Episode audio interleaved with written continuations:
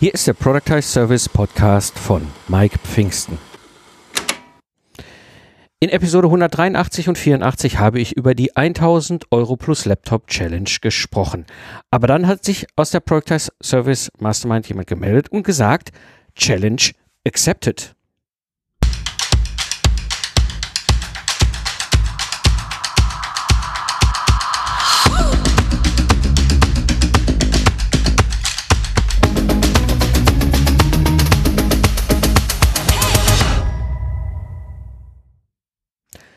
Hallo Game Changer, am Mikrofon ist wieder Mike Pfingsten, dein Mentor und Gründer der Productize Service Mastermind.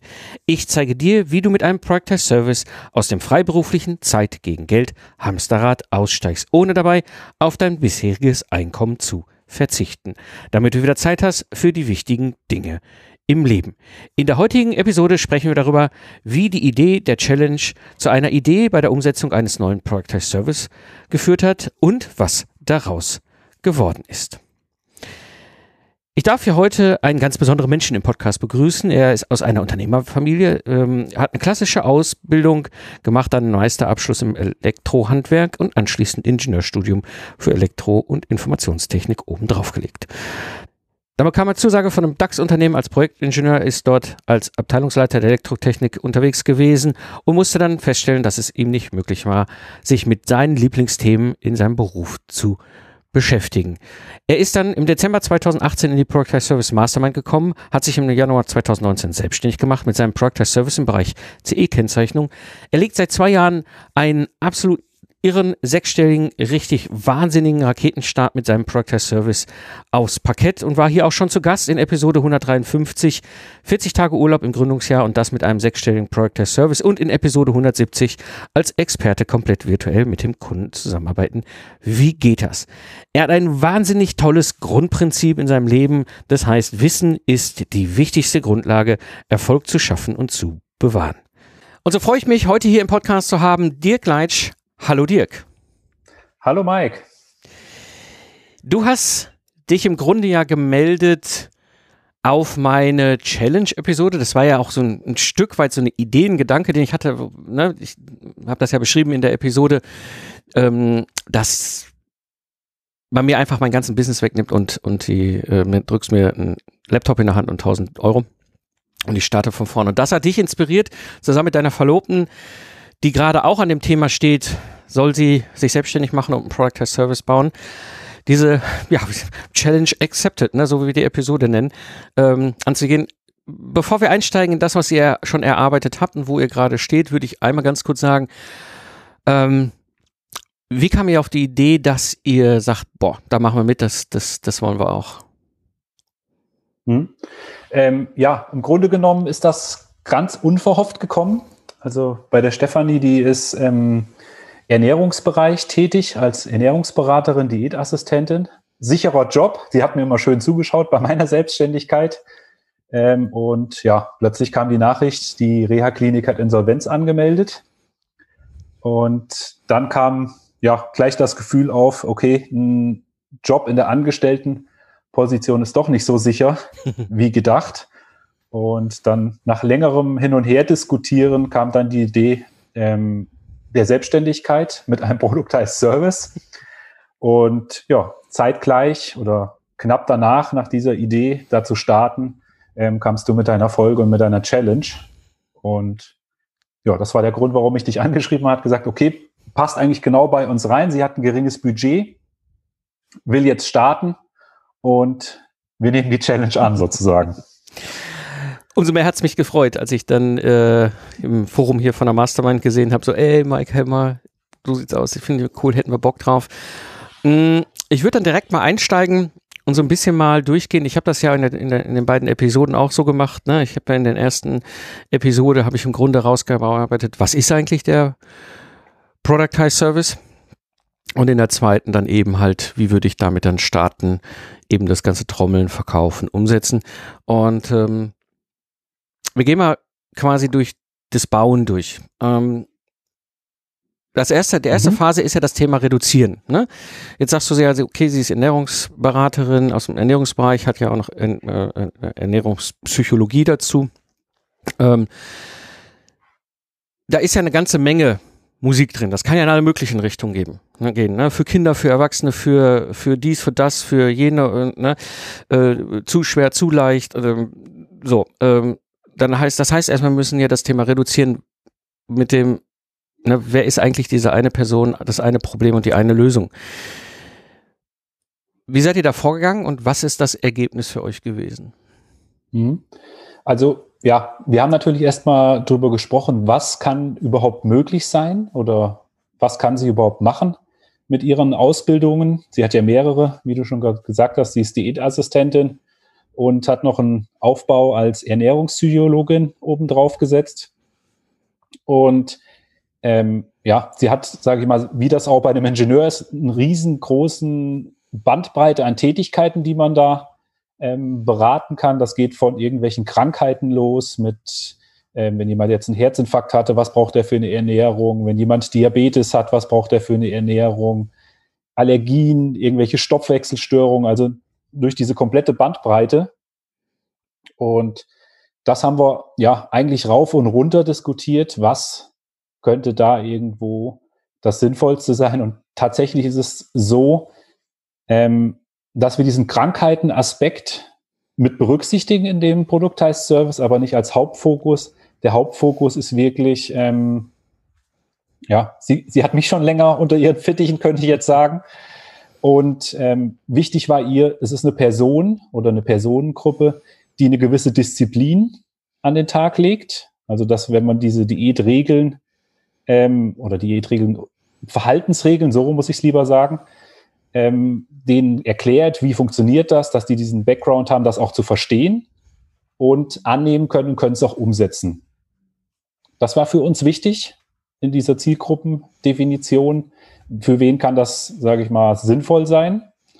Und ähm, der Hauptfokus ist wirklich auf ein gesundes Leben, Personen, die ein gesundes Leben haben wollen und Personen, die irgendwo mit ihrem, ihrer Leistungsfähigkeit und ihrem Gewicht nicht 100 Prozent zufrieden sind. Also das wäre das klassische Abnehmen einmal. Personen, die abnehmen wollen, aber auch Personen, die jetzt, ich bin jetzt zum Beispiel jetzt nicht übergewichtig, aber man hat trotzdem seine Problemstellen, sage ich mal, oder Probleme, wo man vielleicht nicht so leistungsfähig ist. Und durch ihre Tipps, Beratungen, Verhaltensweisen ähm, konnte ich da auch schon sehr viel bei mir optimieren, dass ich zum Beispiel dieses Mittagstief, was man dann häufig hat, wegrationalisiert habe mhm. sozusagen, wo ich dann sage, okay, ich komme abends von der Arbeit, bin fix und fertig, woher kommt denn das überhaupt? Und wie ist so eine Energiekurve an so einem Tag zum Beispiel? Und dass solche Sachen berücksichtigt werden. Und als Zielgruppe haben wir uns jetzt ähm, Führungskräfte und Unternehmer dann ausgewählt, weil es auch für diese ähm, Gruppe an Personen nicht so viele Angebote gibt. Also für den für die Mitarbeiter gibt es ja dann häufig dieses betriebliche Gesundheitsmanagement in größeren Unternehmen. Und es ist einfach so, dass die Führungskräfte selten mit ihren Mitarbeitern an so einem Kurs teilnehmen wollen.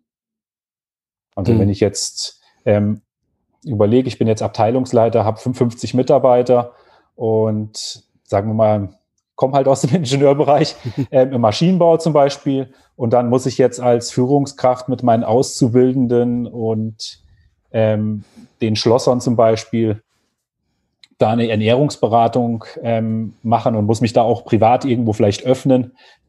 Das will vielleicht der ein oder andere nicht. Und darum haben wir gesagt, okay, für diese Zielgruppe speziell wollen wir uns ein Programm erschaffen. Ein Produkt heißt Service, wo wir denen helfen, langfristig mit diesen, sage ich mal, Skills aus der Ernährungspsychologie ähm, ihr Wunschgewicht zu erreichen oder ihre Ernährungsziele, grob gesagt, zu erreichen. Das heißt, ihr habt jetzt schon mal ganz klar runtergebrochen, wer ist die Person und was ist das Problem? Ähm, jetzt weiß ich, hast du ja auch schon in der, in der Product Service Mastermind äh, auch äh, mit den anderen, du hast in deinem Fortschritt, du hast einen eigenen Fortschrittsbericht, neben deinem eigenen, zu deinem Productized Service hast einen eigenen Fortschrittsbericht ja für ihren Productized Service gestartet und dann ging ja direkt auch schon die Diskussion los, ne? Erinnerst dich wahrscheinlich gut, dieses, oh je, ja, äh, ist sie dann jetzt auch eine von denen, die, die mich da bei LinkedIn immer anhauen, so, ey, ja, äh, du willst, bist der Unternehmer und willst abnehmen. Und ich denke immer so, wie kommst du auf das schmale Brett, mich so schräg von der Seite mit der Tür ins Haus zu fallen, obwohl ich dich gar nicht gefragt habe? Was unterscheidet sie jetzt im Speziellen von diesen ich sag mal, Handlungsreisenden, die sich so schon am Rande zum Schlangenölverkäufertum tummeln, nenne ich es jetzt mal. Sehr, sehr, sehr gut formuliert. Ähm, okay, das sind dann die Ernährungsschlangenölverkäufer ja, sozusagen. Genau. genau. Ähm, ja, also was sie ganz klar ähm, unterscheidet, sie ist tatsächlich ähm, eine qualifizierte Diätassistentin, also sie hat da eine Ausbildung gemacht und ist auch in diesen Beratungsleistungen qualifiziert und hat auch an der Hochschule dieses Zusatzqualifikation Ernährungspsychologie gemacht und das jetzt nicht an einem, wie das diese Schlangenölverkäufer dann häufig machen, ein Wochenendseminar über Kräuterkunde besucht und am Montag sind sie dann plötzlich Ernährungsberater. Also da stecken schon viereinhalb Jahre Ausbildung dahinter und natürlich auch zehn Jahre Praxiserfahrung. Und erkennen tut man die eigentlich sehr schnell wenn man fragt, ob die auch bei Krankheiten beraten dürfen, das dürfen die nicht. Also das ist, da wird es wahrscheinlich auch welche geben, die dann sagen, ja, kann ich machen, aber das ist eigentlich verboten. Also die dürfen nicht bei Krankheitsbildern beraten, die dürfen jetzt nicht sagen, okay, wenn sie jetzt eine Diabetes haben oder der ist, hat einen Herzinfarkt gehabt oder so eine Magenverkleinerung zum Beispiel, das dürfen die dann überhaupt nicht beraten. Ah, okay. Das mhm. ist natürlich mh, mm, ein guter Punkt. Weil das ist ja das, das ist ja das offensichtliche Dilemma. Erstmal im ersten Moment, wenn man sich diesen Ozean anguckt, der ist ja blutrot und die meisten Haie, die da rumschwimmen, haben ja nicht mal meine Ausbildung zum Hai.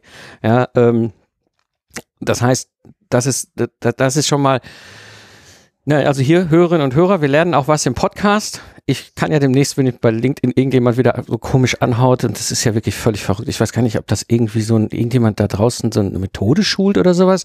Ja, ähm, und äh, also entweder wollen sie mir äh, äh, erklären, wie ich, äh, wie ich mehr Kunden bekomme und verkaufen lerne, und das andere ist äh, abnehmen. Ich weiß gar nicht, ob die mein Profil nicht lesen.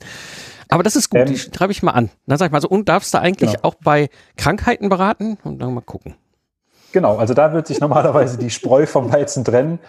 Und dann könntest du noch dazu fragen, wie lang seine Ausbildung ist, welche Ausbildung er denn da drin gemacht hat. Das könntest du auch nochmal probieren. Dann hast du es eigentlich schon. Ähm, enttarnt, sage ich mal, die dies nicht können.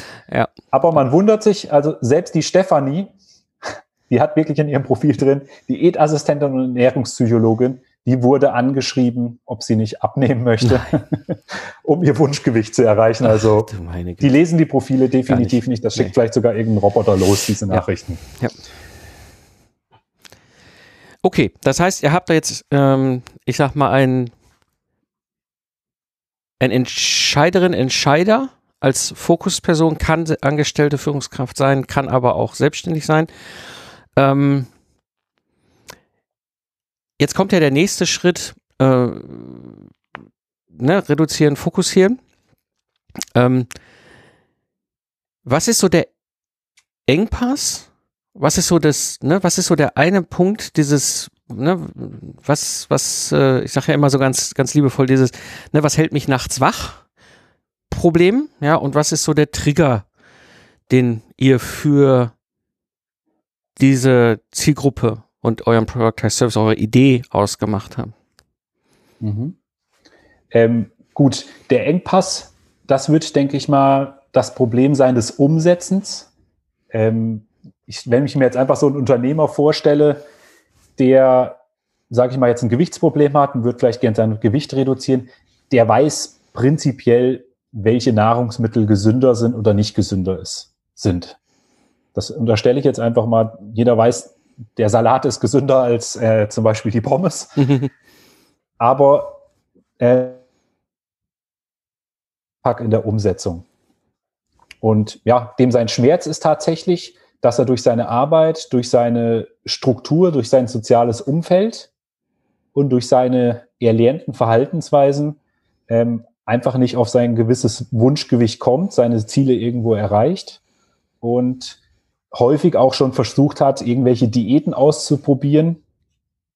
Das ist immer so, wenn jemand mit irgendeiner Diät ankommt, im Freundes- und Bekanntenkreis hat man das ja dann auch häufig, da kommt der eine mit Intervallfasten um die Ecke, Low Carb ist dann mal im Trend.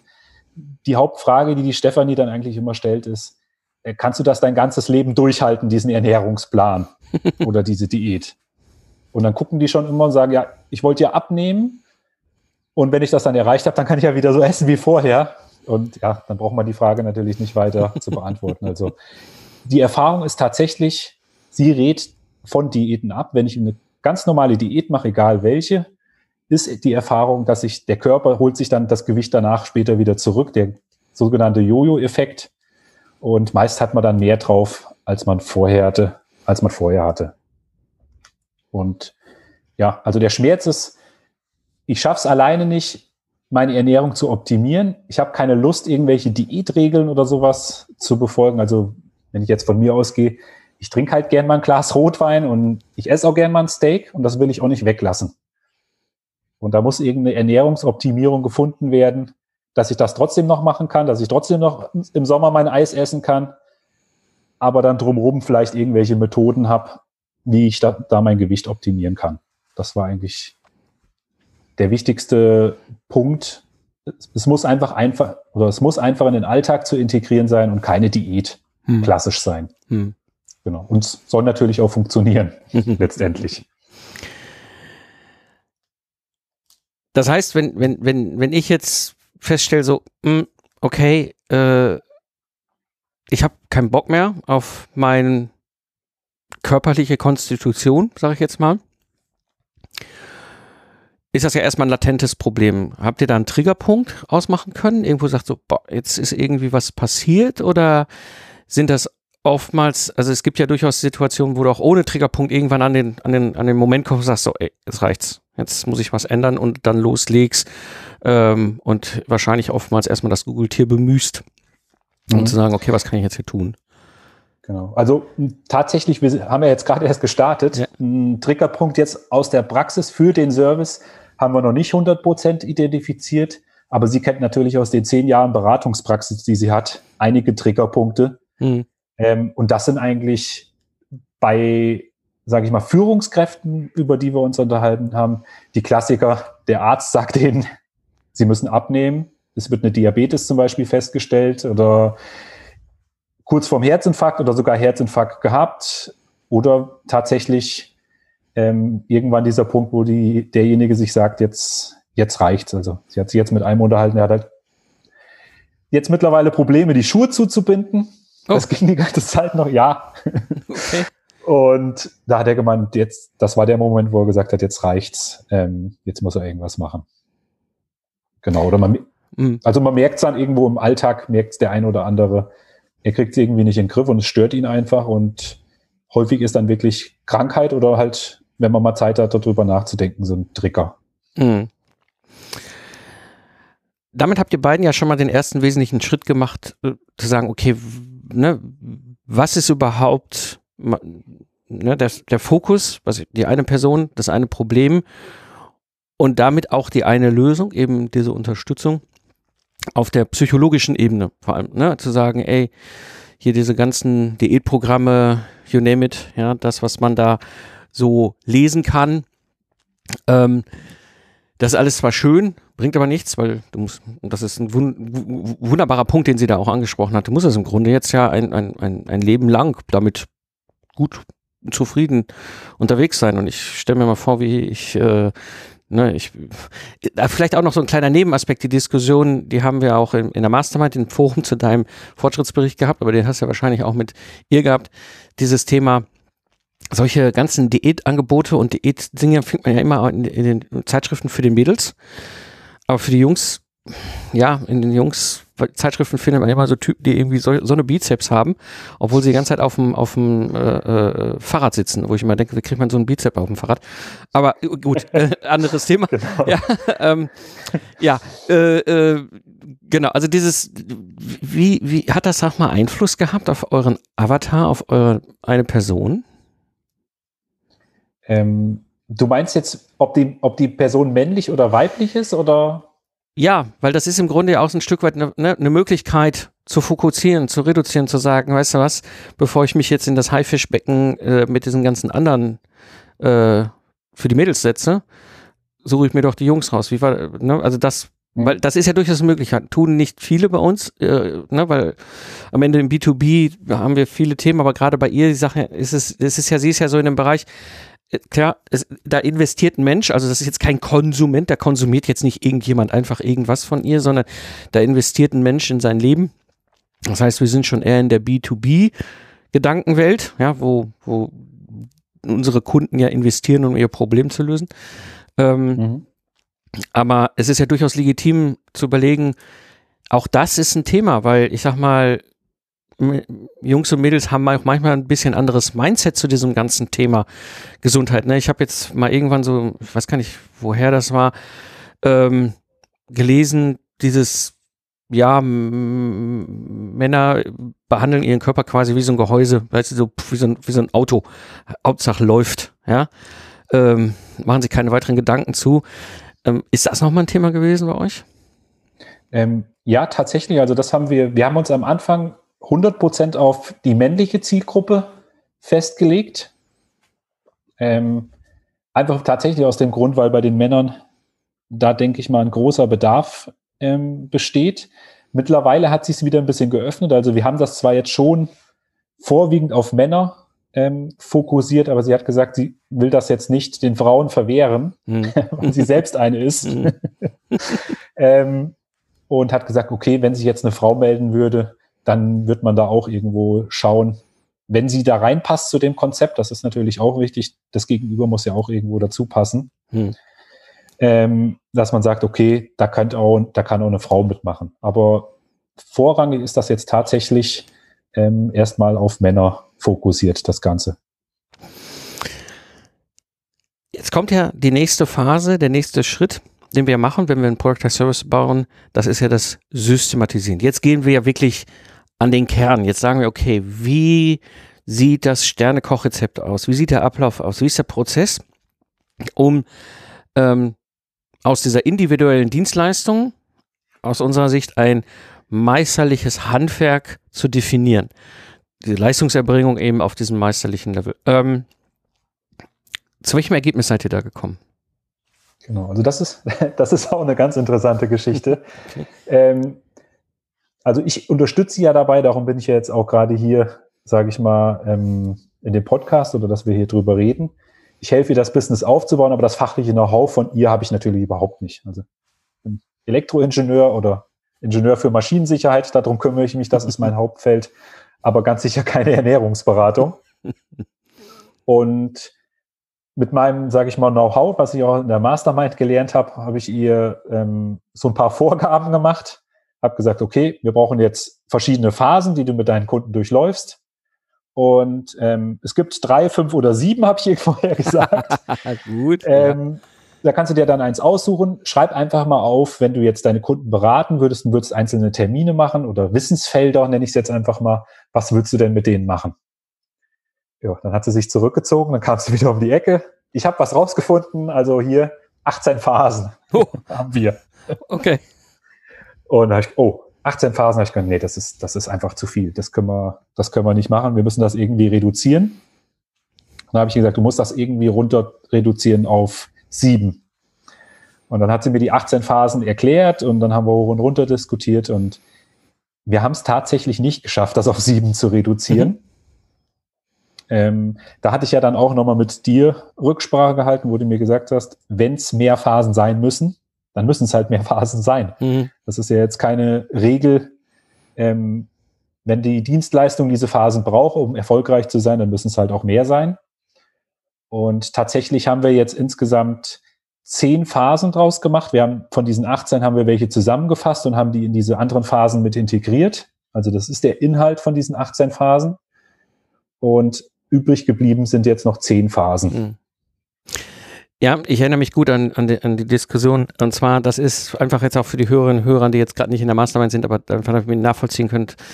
Ähm, Im Grunde ist ja das, das, das, das, was ich auch im Online-Training immer erzähle, ähm, äh, die, die, ähm, wir haben im Grunde drei verschiedene Arten eines Productized Service. Ne? Wir haben ja diese pure Variante, ne? oder wie ich immer so liebevoll sage, das ist ja dieses One-Trick-Pony. Bei mir ist das Lastenheft in zwei Wochen, bei dir ist das die CE-Kennzeichnung, ne? Wo wir wie so ein super spezialisiertes Zirkusfeld immer nur, aber genau nur eine, äh, einen Zirkustrick drauf haben wir den extrem gut. So, das ist ja die pure Variante des Productized Service. Und dann gibt's ja noch die Variante, die Mentoring-Variante, ne? wo ich ja ein Team habe auf Kundenseite und dann gibt's ja noch die Membership-Variante. Ja, das ist dann, wo ich eine Gruppe zusammenstelle. Und bei der Mentoring, Coaching-Mentoring-Variante und aber auch bei der Membership-Variante, da haben, ist das ja in der Regel so, dass wir eine Roadmap haben, ein meistens mehrere aufeinander bauen, aufbauende Productized Service. So ist es ja zum Beispiel bei mir in der Productized Service Mastermind. Du kennst das ja, ne? Wir haben ja dieses Thema, das Bauen, der erste Teil, ne? reduzieren, fokussieren, systematisieren, skalieren. Und dann kommt der zweite Teil, das ist ja das Starten, ne? also ausrichten, trommeln, verkaufen, umsetzen, dranbleiben. Das sind beides ja, diese, diese beiden Teile der Roadmap sind ja an sich schon eigenständige Productized Services. Und dann hinten das ganze Thema Wachsen, da ändert sich der Weg ja je nachdem, wo du da mit deinem Productized Service und deinem, dein, deiner Branche bist. Aber einfach nur für die Hörerinnen und Hörer.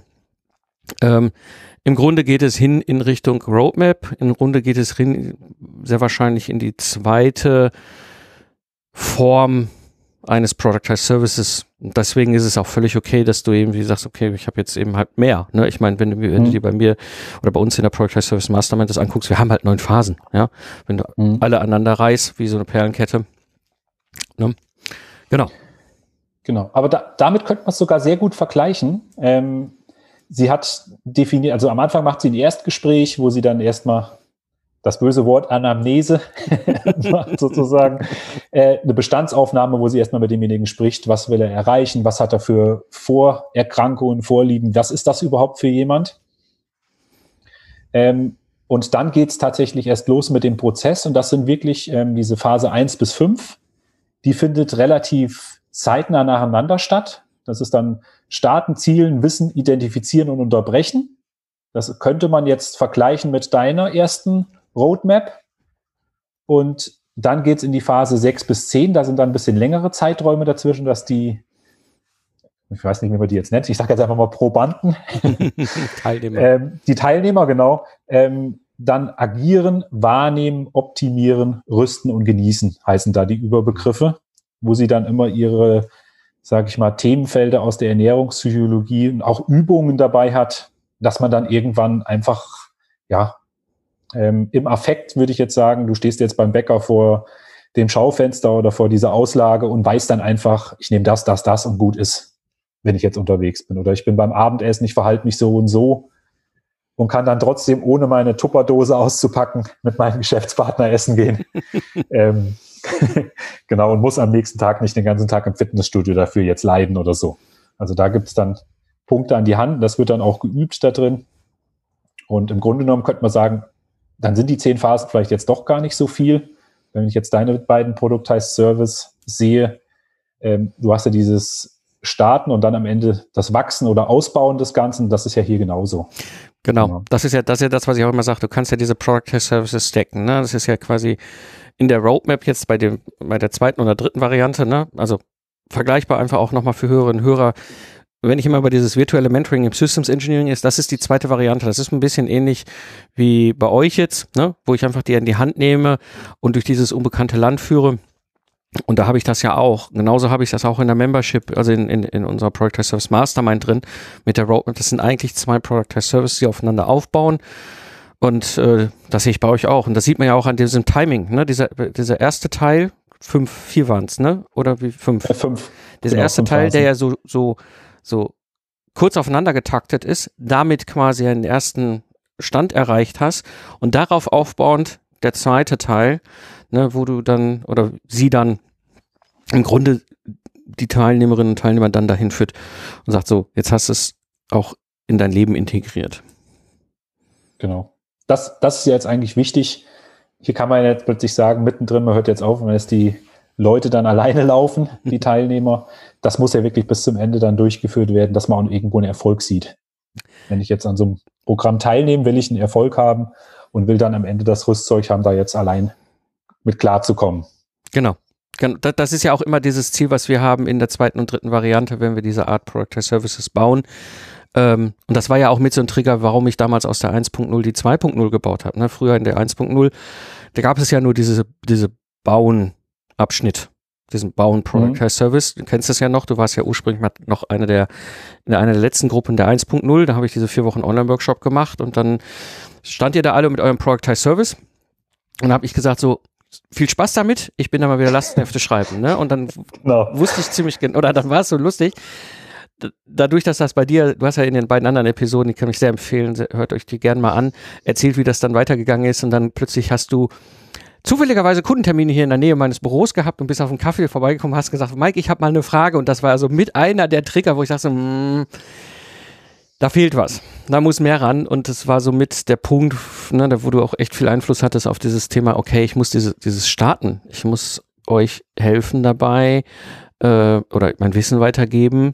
Ja, wie, wie könnt ihr äh, äh, Online-Marketing B2B machen? Wie könnt ihr Online-Sales B2B machen? Wie ist das mit dem Umsetzen? Wie, wie könnt ihr sicherstellen, dass ihr dran bleibt? Ja, all diese Dinge. Jetzt hast du ja wunderbar beschrieben, ne? systematisieren, in eurem Fall Variante 2 ähm, oder 3, mal gucken, wohin die Reise dann auch mit euch geht über die Jahre. Aber eben dieses Thema, wie ist der Product Service vom Prozess her aufgebaut? Jetzt haben wir noch das Thema Skalieren. Ja, also das Thema Preis. Und das ist immer so eine ganz beliebte Diskussion, sowohl innerhalb der Mastermind, immer auch wenn, wenn gerade wenn neue äh, Member dazukommen, äh, ist ja auch immer das ein Thema, die bauen ihren ersten Product as Service und jetzt sind also Leute bei wie du oder Philipp oder ich und dann ne, alle anderen, die jetzt mit in der Mastermind auch mit dabei sind, die ja schon ein bisschen länger unterwegs sind mit ihrem Product as Service, die ja über die Zeit ein Gefühl gefunden haben, wo auch das Thema Preis hingeht, auch das, ne, skaliere ich über den Preis. Auch so ein, so ein Thema. Wie seid ihr da vorgegangen? Du musst jetzt noch keinen Preis nennen, weil das ist am Ende des Tages auch eigentlich erstmal für Staaten nicht so wesentlich wichtig. Aber ich weiß, die Frage ist immer da, auch in der Hörerschaft hier, in der Community vom Podcast. Genau die gleichen Gespräche, immer dieses, okay, seid ihr an ein Preisschild gekommen, was sie da dranhängt und wie habt ihr überlegt, ähm, damit umzugehen? Mhm. Genau, also das ist klar, das ist ein zentrales Thema. Wenn man hier so ein Produktized Service startet, muss da natürlich auch ein Preis irgendwo dran. Ähm, da haben wir uns viele Gedanken drüber gemacht. Der interessanteste Aspekt von dem Preis ist tatsächlich, ähm, dass der Preis Teil des Programmes ist, von Ihrem Programm für die Ernährungspsychologie. Und zwar hat sie das oder sieht sie das als Invest, wenn ich jetzt ein Unternehmer bin oder eine Führungskraft, und ich investiere hier irgendwo in meine Gesundheit, dann ähm, muss die Summe eine gewisse Größe haben, dass ich auch gezwungen bin oder einen eigenen Antrieb habe, an diesem Programm teilzunehmen. Also das ist tatsächlich ein psychologischer Aspekt, wie mhm. sie mir erklärt hat, des Programmes. Wenn das jetzt nur 10 Euro kosten würde, jetzt einfach mal beispielsweise, dann wird sich da jemand anmelden, der wird sich das vielleicht mal anhören, eine Stunde. Und sobald es ein kleines bisschen anstrengend wird oder er mal irgendwie nachdenken muss oder er, keine Ahnung, einen anderen Termin hat, dann wird er das schon wieder sein lassen. Hm. Und darum muss der Preis ähm, jetzt denjenigen nicht ins Unglück stürzen, aber er muss schon ein bisschen zwicken irgendwo, dass man merkt, okay, jetzt habe ich eine gewisse Summe in mich investiert, in meine Gesundheit, in meine Zukunft. Und die Summe ist auch so hoch, dass ich daran ähm, an dem Programm tatsächlich teilnehmen werde. Hm. Wie hoch die Summe an sich ist, das haben wir noch nicht 100% festgelegt. Ähm, wir haben so ein paar Näherungen, wo sich das dann später befinden wird, ähm, weil irgendwo sind es zehn Phasen, die da vermittelt werden.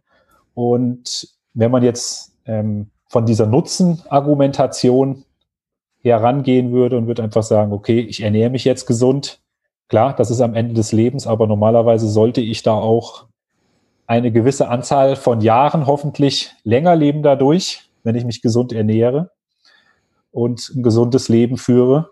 Und ja, da kann sich jeder ausrechnen, was das für ein Invest ist, wenn ich jetzt ein Jahr länger lebe. Also die Summe, wenn ich jetzt einfach mal einen Jahresverdienst nehmen würde und würde sagen, das ist der Anteil, so ähnlich wie du das bei deinen Services machst, prozentual, dann wird wahrscheinlich auch irgendwas fünf, sechs, siebentausend Euro da irgendwo rauskommen. Das ist ein guter Aspekt. Also das, mhm. das, das, ist ein, das ist ein super Aspekt. Ne? Was, was, was ist der Profit, den ich davon habe? Was ist der Gewinn, den ich davon habe? Ja, ähm, was ist der Wert, der generiert wird für den Kunden? Ne? Ist, und da, da, da ist es eigentlich egal, ob es ein Lastneft, eine CE-Kennzeichnung oder eben Ihr Service ist. Das generiert ja beim Gegenüber einen Wert. Und klar, das eine ist natürlich, man kann jetzt sagen, okay, Jahre länger leben. Ja. Jetzt hast du natürlich bei Jahre länger Leben einfach auch das Problem, ne, ob ich jetzt 80 oder 85 werde, ich habe so oder so Malessen. Ja, ähm, ist so. Ich kriege das gerade bei meinen Eltern mit. Das ist halt einfach eine Phase im Leben, das ist völlig normal, alles cool. Ähm, aber ein anderer Anpack ist auch natürlich darüber nachzudenken, zu sagen,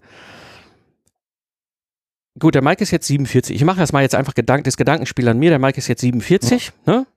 Ähm, Warte mal, bin ich jetzt. Nee, 46, so Quatsch. Jetzt habe ich mittlerweile mein eigenes, mein eigenes Alter. Ist aber auch egal, das Jahr macht's. Dann passt nicht. nächstes Jahr auch noch. Genau. ne, also, äh, liebe Hörerinnen und Hörer, ne, die ihr jetzt 2021 diesen Podcast hört, jetzt, ne, äh, nach dem 30. Mai 2021 passt meine Altersangabe auch wieder. Ähm, also, ihr habt noch sechs Monate Zeit, die Episode zu hören. Wo waren wir? Ach so. Ähm, naja, weißt du, der Punkt ist ja der, ich werde jetzt ja auch nicht jünger. Ja. Ähm, sprich, wenn ich durch ihre ihren Service, also durch die Investition in der Lage bin, in zehn Jahren weniger Malessen zu haben, also eine höhere Lebensqualität. Sprich, ich muss nicht dauernd irgendwo zum Arzt oder ich muss nicht irgendwelche teuren Medikamente ausgeben oder irgendwelche teuren Hilfsmittel anwenden oder you name it. Weißt du, das wird, seien wir realistisch, das wird nicht besser mehr. Ja, mhm. ähm, das ist ja etwas, wo sie am Ende einspart. Sprich, ich habe mehr Zeit für andere Dinge. Ja, und ich habe weniger zeitliche Ausgaben und natürlich am Ende des Tages auch finanzielle Ausgaben. Also es ist völlig egal, ob du jetzt privat oder, oder gesetzlich krankenversichert bist es gibt einfach allein die zeitliche Ausgabe für, ne, ich, ich überspitze das ganze Spiel mal, ne, durch eben meine Fehlernährung über Jahrzehnte in meinem stressigen Alltag als, als, als Unternehmer, als Führungskraft. Ähm, habe ich nicht gemerkt, dass ich da einen Raubbau an meinem Körper begangen habe und dann sagt der Körper halt mit 55 Edgy Badge. So, und jetzt geht's nämlich los. Jetzt hast du nämlich nicht nur eben diese ganzen äh, Reisen, die du dann zum Arzt machst oder sonst irgendwelchen Fachspezialisten. Jetzt hast du ja auch das Thema möglicherweise musst du auch spezielle Hilfsmittel, ja, und dann bist du im Reha-Bereich plötzlich unterwegs. Und auch wenn dir das alles bezahlt wird, die Zeit kriegst nicht wieder. Mhm. Du sitzt in irgendwelchen Warteräumen von Ärzten, Warteräumen von Reha-Häusern, äh, äh, ja, schlägst dich mit der Technik darum. Muss nicht sein. Aber im Grunde, wenn das hast, ist doof. So, und das ist ja auch eine Rede, also das ist ja auch etwas, wo sie einen Wert schafft, allein dadurch, dass sie das Risiko massiv rausnimmt durch diese ernährungspsychologische Verhaltensänderung. Mhm. Ja, tatsächlich. Ja. Ein guter Punkt. Preis ist immer ein Thema und diesen, diesen Knopf zu finden. Ne? Also finde ich super. Ja, also am Ende des Tages, was dabei rauskommt, das wissen wir alle. Gerade wenn wir starten, ist der Preis nicht das Relevanteste für einen Product Test Service. Es ist viel wichtiger, Aufträge zu bekommen und in die Umsetzung zu gehen. Ähm, aber früher oder später macht das Sinn. Natürlich, ich meine, du bist jetzt auch mit deinem Productize Service schon ein paar Jahrchen im Geschäft. Ich bin mit meinem Lasten Productize Service ja auch schon lange, lange im Geschäft. Irgendwann werden wir an einen Punkt kommen, wo wir ganz klar haben, diesen Preis und wo wir auch wissen, dass die Kunden bereit sind, das zu investieren. Ähm, aber es ist nicht das Wichtigste. Man sollte sich aber trotzdem im Skalieren erstmal Gedanken machen. So, jetzt haben wir skaliert. Also ein Thema, ne, skalieren ist ja noch mehr, aber das wesentlichste Thema beim Skalieren ist ja vor allem erstmal der Preis. Starten. Wie wollt ihr da vorgehen? Was ist jetzt euer Plan? Hm. Ähm, ein Teil haben wir ja schon gemacht. Ich kann einfach mal so erklären oder wie wir da rangegangen sind an die ganze Situation. Ähm, als erstes haben wir uns natürlich diese ganzen Punkte überlegt, wie soll der Service aussehen, was wir jetzt hier gerade diskutiert haben. Das haben wir uns auch gleich mit dokumentiert. Und als Basis für ein Geschäft ähm, sehe ich immer noch eine Webseite, mhm. was man braucht, was für mich wichtig ist. Und das ist mit das Erste, was wir gemacht haben. In weiser Voraussicht heißt die Webseite nicht Stefanie Sponer, sondern Stefanie Leitsch. Okay. Weil wir nächstes Jahr heiraten wollen. Also da sind wir schon ein bisschen in die Zukunft gegangen. Es steht zwar ihr Name oben drüber auf der Startseite. Ähm, überall ist sie mit Stefanie Sponer benannt, aber die Webseite heißt tatsächlich stefanieleitsch.de zusammengeschrieben. Und das war eigentlich so das erste, wo wir gestartet haben. Wir, ja, ich habe ihr die Webseite gebaut, entsprechend mit meinen Kenntnissen, die ich mir die letzten Jahre gesammelt habe. Und nachdem der erste Entwurf der Webseite fertig war, ähm, habe ich dann mein Netzwerk eingeschaltet und wir haben uns von, ja, ich sage jetzt einfach mal Experten in ihrem Bereich ähm, Unterstützung gesucht. Mhm. Da war einmal die Mastermind, wo tolle Kommentare kamen, was kann man verbessern, was ist noch nicht so richtig logisch aufgebaut, aber auch ähm, verschiedene Personen aus dem Netzwerk, wie zum Beispiel ähm, der Herr Sänger, Martin Sänger heißt er, glaube mhm. ich, der ist einmal mit ihr komplett über die Webseite drüber gegangen, der ist äh, Verkaufsspezialist. Genau, der war ja auch hier schon mal im Podcast, der Martin. Ach genau, ja. du hast, den hast du mir auch empfohlen. Ja, genau. genau. Also, falls der Martin das jetzt hört, schöne Grüße und vielen Dank auch dafür, mhm. äh, für diesen Startpilot. Ähm, ja, dass wir einfach gesagt haben, okay, wir schauen, wen kennen wir und wer kann uns da unterstützen, ähm, sowas aufzubauen und auch, sage ich mal, das vom Verkauf her richtig zu machen für die Webseite. Für eine Webseite braucht man natürlich auch Bilder. Da haben wir dann waren wir tatsächlich beim Fotografen gewesen und haben ein Fotoshooting für die Stefanie gemacht, dass wir da ordentliche Bilder drauf haben. Also das empfehle ich dann immer, wenn man eine Webseite oder so mhm. Kommunikation aufbauen will. Das muss einfach dazu, dass ich da anständige Bilder von der Person habe. Die Leute wollen sehen, wer berät mich da. Ähm, das ist bei mir nicht anders. Da sind die Bilder auf der Website. Du bist auf deiner Website. Jeder will wissen, mit wem habe ich denn da zu tun. Ja. Und da ist das gut investiertes Geld. Genau. Und natürlich, wenn man solche Gespräche führt, ähm, erklärt man dann auch jedem, was man denn macht. Das ist auch ein schönes Training. Mhm. Das hat sie auch bei der Fotografin gemacht. Damals haben wir auch noch gesagt, das ist auf keinen Fall für Frauen. Ähm, dann hat sie aber überlegt, wer könnte noch unterstützen und hat uns auch einen äh, Unternehmensberater noch empfohlen, der Clemens Adam heißt der. Mhm. Und ähm, der hat dann auch der Stefanie angeboten, einfach mal so eine Stunde Strategiegespräch, dass er sie so ein bisschen coacht. Wie baut man denn sowas auf? Wie sollen die Texte aussehen auf so einer Website oder generell für das Business? Und also das hat auch sehr viel geholfen jetzt für den Start. Super. Und nachdem wir die Webseite gemacht haben, haben wir noch Visitenkarten drucken lassen, ganz klassisch, mhm. dass wenn man irgendwo ist, dass man jemanden auch eine Visitenkarte ähm, geben kann. Das war ein wichtiger Punkt und ähm, wir haben jetzt angefangen, auf in den sozialen Medien dort aktiv zu werden, zum Beispiel auf LinkedIn. Da sind natürlich noch ein bisschen Berührungsängste jetzt aktuell oder Schwierigkeiten, wie man das am besten aufbaut, ohne in diese Schiene der Schlangenölverkäufer reinzutauchen. Also mhm. Also sie will jetzt nicht wahllos irgendwelche Leute anschreiben und ähm, teilt jetzt welche von ihren Blogartikeln, die sie schon auf ihrer Webseite veröffentlicht hat. Da ist sie sehr fleißig, ähm, ja, über Ernährungsthemen von die Vorlieben von Männern über reichen 200, äh, 2000 Kalorien am Tag, was immer so schön auf den Packungen draufsteht. ähm, über Ernährungsfallen im Homeoffice, über Corona hat sie was geschrieben, mhm. Dass das jetzt ähm, Übergewicht zum Beispiel auch ein Risikofaktor ist oder dass die Ernährung als Anlagestrategie hat sie einen Artikel mhm. äh, geschrieben und die tut sie jetzt auch dann auf LinkedIn veröffentlichen, um so ja so ein bisschen jetzt am Anfang den Start hinzubekommen. Mhm. Genau. Das sind so die Aktivitäten, die wir jetzt gerade gemacht haben, also Hauptaktivität Website, LinkedIn, natürlich überall Profile angelegt auf LinkedIn, Facebook, Instagram und ähm, dann noch so ein paar Einkäufe gemacht, sage ich jetzt mal für die Webseite, einen Hoster beauftragt, dass man eine E-Mail hat. Dann haben wir noch so einen Website-Editor gekauft. Mhm.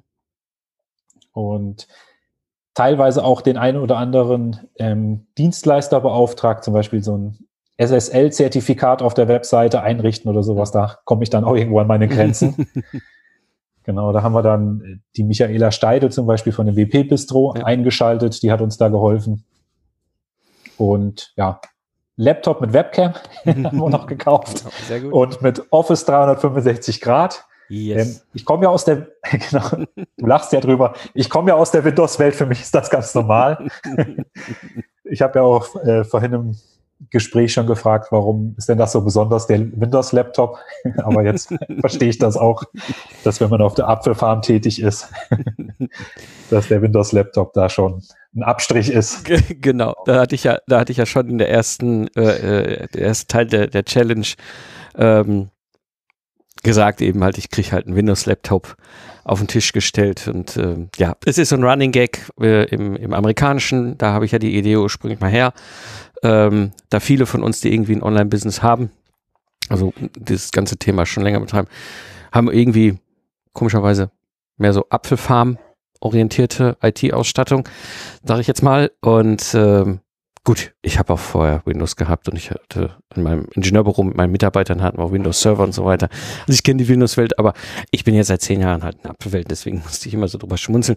Naja, ich habe ja gesagt, gerne kein Problem, ich unterstütze dich da gerne und äh, wir können das in der Mastermind auch mit den anderen durchspielen, äh, äh weil es ist halt auch immer spannend für uns in der Mastermind zu sehen, wenn jemand dazukommt äh, und einen neuen Productized Service entwickelt. Ja?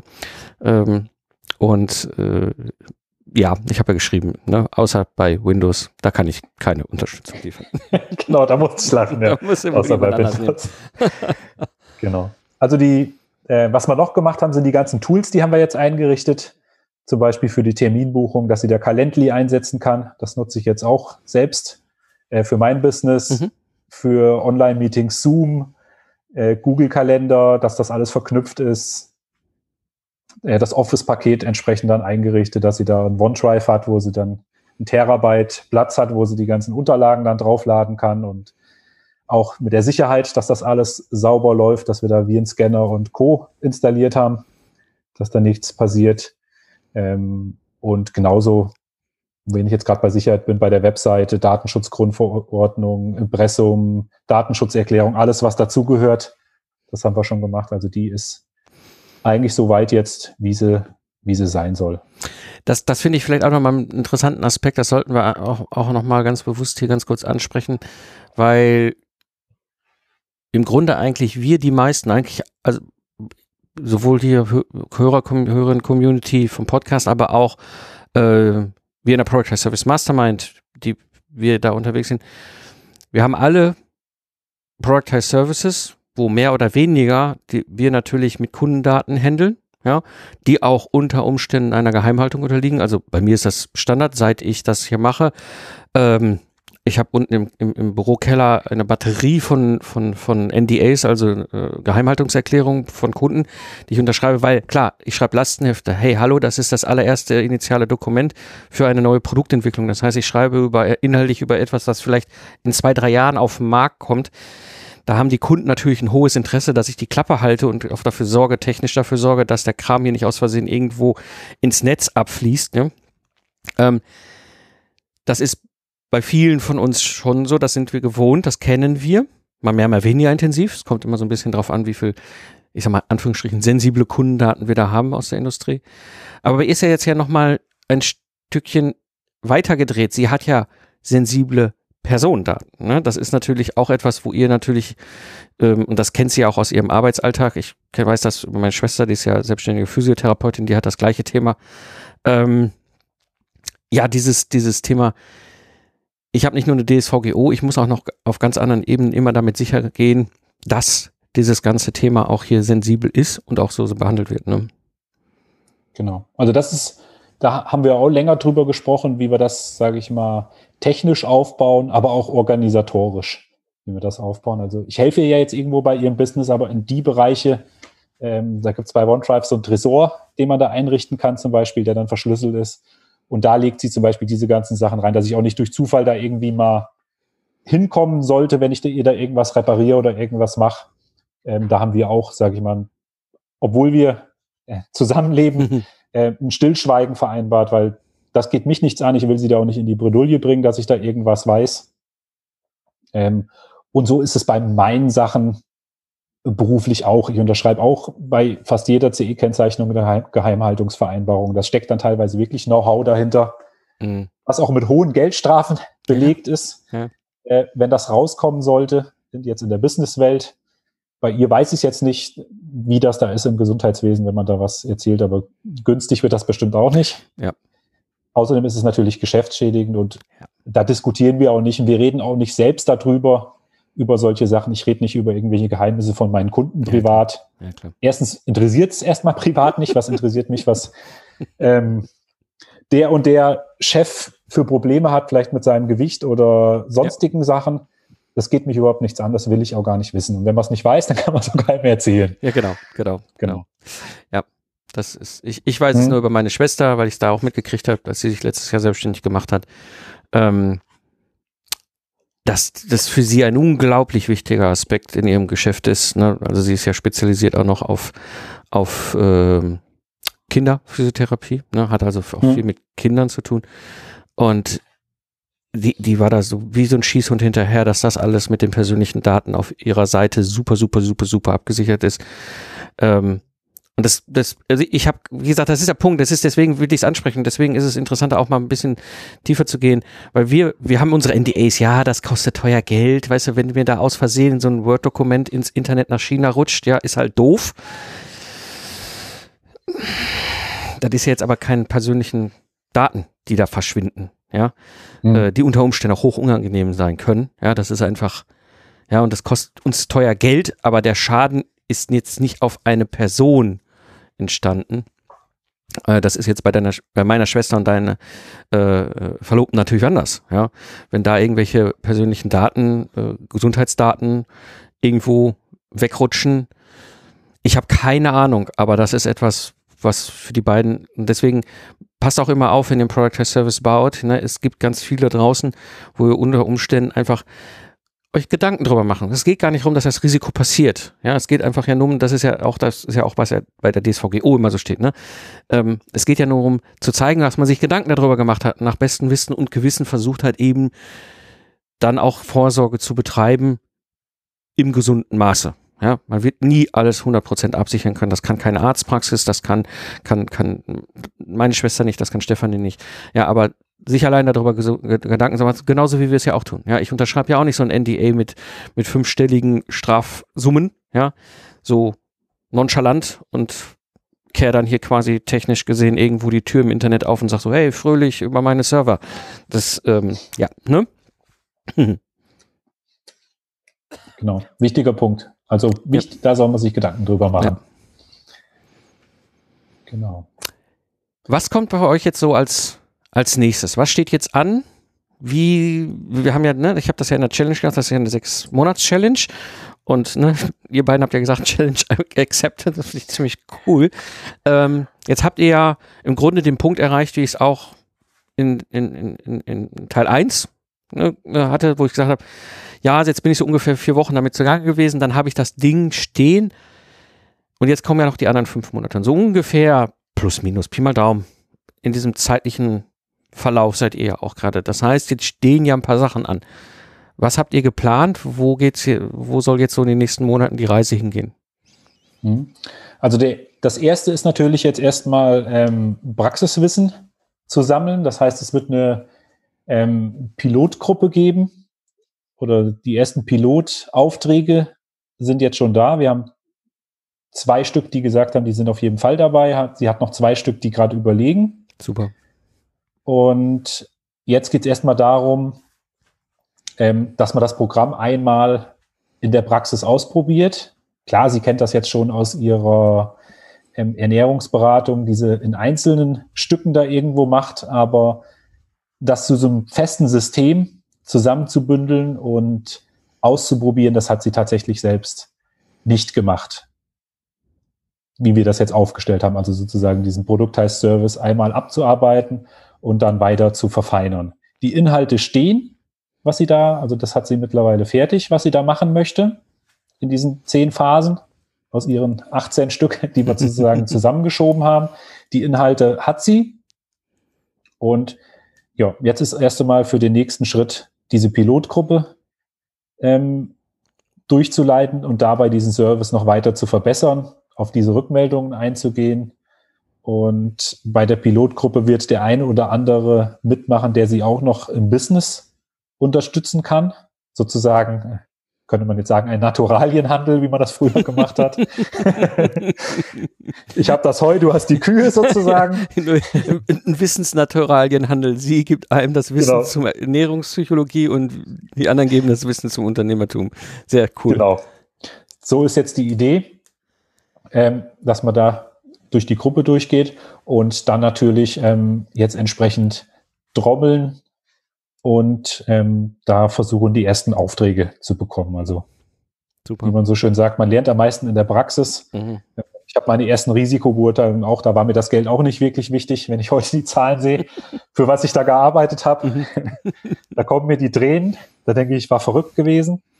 Ähm, ja, das waren wirklich kleine Eurobeträge, die ich da ganz am Anfang genommen habe, wo ich wirklich gewusst habe, ähm, oder jetzt im Nachhinein denke, die gegen, der Gegenüberliegende muss sich gedacht haben, irgendwie spinnig, weil ich mit so einem niedrigen Betrag reingegangen bin. Aber mir ging es erstmal darum, einfach das auszuprobieren, mit so einem standardisierten Pro Prozess da durchzulaufen und das nicht wie so eine vorher eine Ingenieurstätigkeit zu vollbringen, die einfach mehr oder weniger im Ad-Hoc auf die Situation eingeht, sondern dass ich wirklich einen festen Prozess ab, der, der abläuft. Und so wird's bei der Stephanie, denke ich, auch sein, dass sie sich dann immer wieder an diesen Punkten orientieren kann und damit ihren Service verfeinert. Und ja, für die nächsten sechs Monate auf jeden Fall für ihren, ihren Service, sage ich mal, mit zehn Leuten auf jeden Fall durchlaufen zu haben. Das ist jetzt mal so ein Ziel. Super, super. Ja, ich würde sagen, ich finde das ein spannendes Thema. Deswegen habe ich auch, als du, als wir drüber gesprochen haben, einfach recht spontan gesagt, komm, hey, lass uns doch mal einfach hier äh, in den Podcast in, äh, springen und einfach mal darüber berichten, was ihr da gerade vorhabt. Ähm, ich würde vorschlagen, ich äh, verlinke sowohl ihre Webseite wie aber auch ihr LinkedIn-Profil hier in den Show Notes und äh, ruf einfach auch mal nochmal auf an alle Hörerinnen und Hörer, die sagen, ey, das ist ein Thema Ernährungspsychologie, ich habe da vielleicht auch eine Baustelle, die ich mal angehen will. Ähm, sprecht sie an, ja, ähm, und äh, ja, vielleicht ist das auch jetzt eine Möglichkeit, da loszustarten und äh, direkt mit in diesem, in diesem ja, Pilotprogramm, Beta-Programm mit dabei zu sein ähm, und äh, für sich selber, in sich selber zu investieren in das Thema und damit auch natürlich die Möglichkeit zu haben, ähm, ja, Stefanie auch am Ende des Tages mit Feedback zu versorgen. Ne? Was hat, was funktioniert bei mir, was funktioniert bei mir nicht? Weil das ist für uns äh, Productize Service Owner, die wir starten, ja auch immer ein ganz wichtiger Punkt, dass unsere Kunden uns auch sagen, okay, ähm, das funktionierte zum Beispiel super gut oder hier gab's eine Schwierigkeit. Man weiß es nicht, muss gar nicht mehr das Handwerk sein, das kann auch Kleinigkeiten nebenbei sein. Ne? Oder man erkennt sehr schnell, ich hatte das ja beim Lastenheft damals, ne? was dachte ich, wie wichtig sind diese Review-Protokolle, weil ich das aus der Automobilentwicklung kannte und meine Maschinenbaumittelstellen interessiert das überhaupt nicht. Ähm, genau. Also, wie gesagt, dann geht einfach hier in die Shownotes von euren äh, Podcast-Apps. Da findet ihr direkt den Link und wenn ihr Interesse habt, ja, sprecht sie einfach an, wenn das ein Thema ist für euch. Ähm, vielleicht ist da genau sie die richtige Ansprechpartnerin. Gut. Dann würde ich sagen, Dirk, dir vielen Dank für dieses spannende Gespräch, dieses spannende Erkenntnis, wo eure, äh, eure Challenge, die Accepted Touch gerade steht, was eure Gedanken waren und wohin die Reise geht. Und ich würde vorschlagen, vielleicht ergibt es sich ja dann, wenn ihr die sechs Monate rum habt, nochmal eine Möglichkeit, das äh, zu reflektieren, was ist bei rausgekommen, was hat funktioniert, was hat nicht funktioniert, was ist ganz anders gelaufen, als man ursprünglich dachte. Ähm, ja, in diesem Sinne würde ich sagen, vielen, vielen Dank, Dirk, dass du dabei warst. Und es war wieder eine Freude, mit dir zu sprechen hier im Podcast. Ja, von meiner Seite auch vielen Dank, dass wir hier dabei sein sollten. Und ähm, nochmal vielen Dank an alle Helfer, die uns hier unterstützt haben mit unserem, sage ich mal, Challenge-Projekt, die uns bei unserer Challenge helfen. Und ähm, natürlich auch vielen Dank an dich, Mike, dass du hier diese Mastermind gegründet hast. Ohne die wäre das nicht möglich. Ähm, ohne das Know-how, was hier, sage ich mal, durch dich zur Verfügung gestellt wird, würden wir hier jetzt gerade keine Challenge starten. Und ich bin auch interessiert oder gespannt, wie wir da diese Reise ähm, gestalten, wie die sich gestalten wird, die nächsten sechs Monate und mal schauen, was dabei rauskommt, ja. Super. Dankeschön. Danke. Für die Community organisiere ich regelmäßig Hörertreffen, offene QA-Webinare und das kostenlose Productize Service Online Training.